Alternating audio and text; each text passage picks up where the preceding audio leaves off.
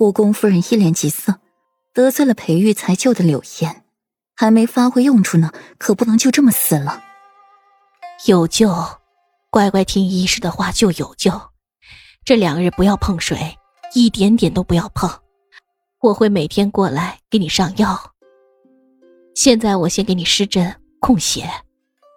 这些还在陆陆续续的往外流，可不能让他失血过多死了。柳岩艰难的点点头。我知道了。程医师取出了银针，针尖闪现着寒光，随后扎在柳岩身上的数处大穴上。明面上是控制血液不再流失，实际上却是在压制他体内的毒素。不解毒，只是压制。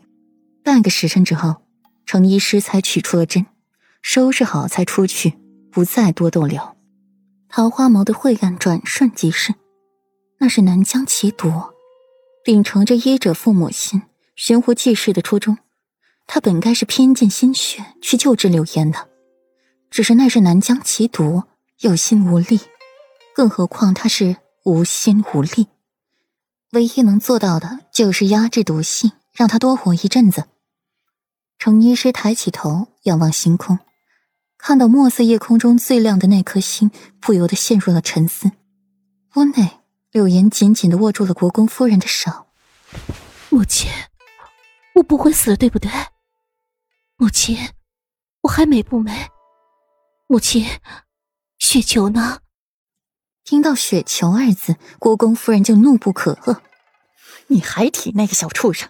要不是他，本夫人今天能丢这样的脸？灰溜溜的从太师府跑出来，你现在还有脸提他？这个小畜生，要不是他……”今天怎么可能这么丢脸？母亲，我……柳岩的眼眶微红，眼里浮现了一层水雾。行了，别哭了，自己现在多丑，心里没点数吗？国公夫人不耐烦的甩开了柳岩的手，态度大转变，又冷又狠。雪球与柳岩是爱宠，与太师府则是一条罪大恶极的畜生。怎么可能留？更何况妻子安还说要把雪球的皮扒了，要吃狗肉。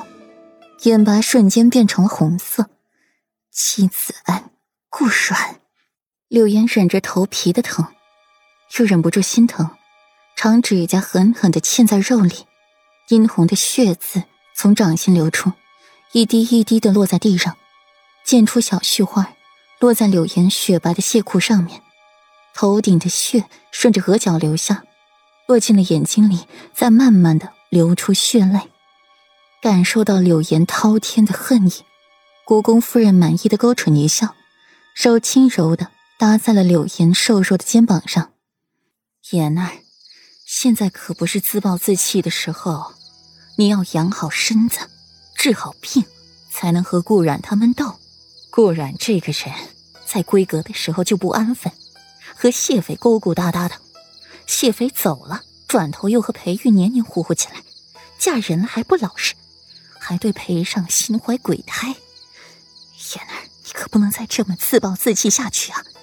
旁人不管也就罢了，裴尚可是被顾软给迷惑了呀。国公夫人态度又变了，声音轻柔，给柳岩下着迷魂汤，将她所有的不幸全都推到了顾软头上。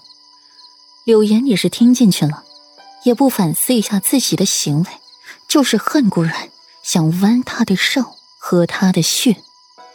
见到柳岩眼角戾气横生，国公夫人满意的勾起了唇角，想到裴玉，眼神狠狠一沉：“妹妹，属于你的，姐姐都会替你拿回来。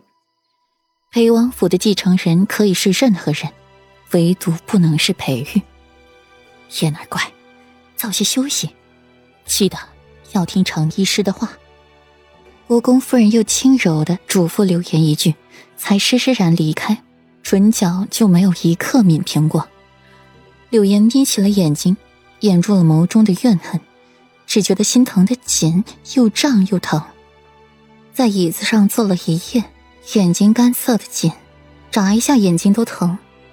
金色阳光开始透过了窗户。照射进来，落在柳岩身上，阳光洒落在了柳岩身上，头皮上突然疼得紧，不由得站起来往阴影处躲。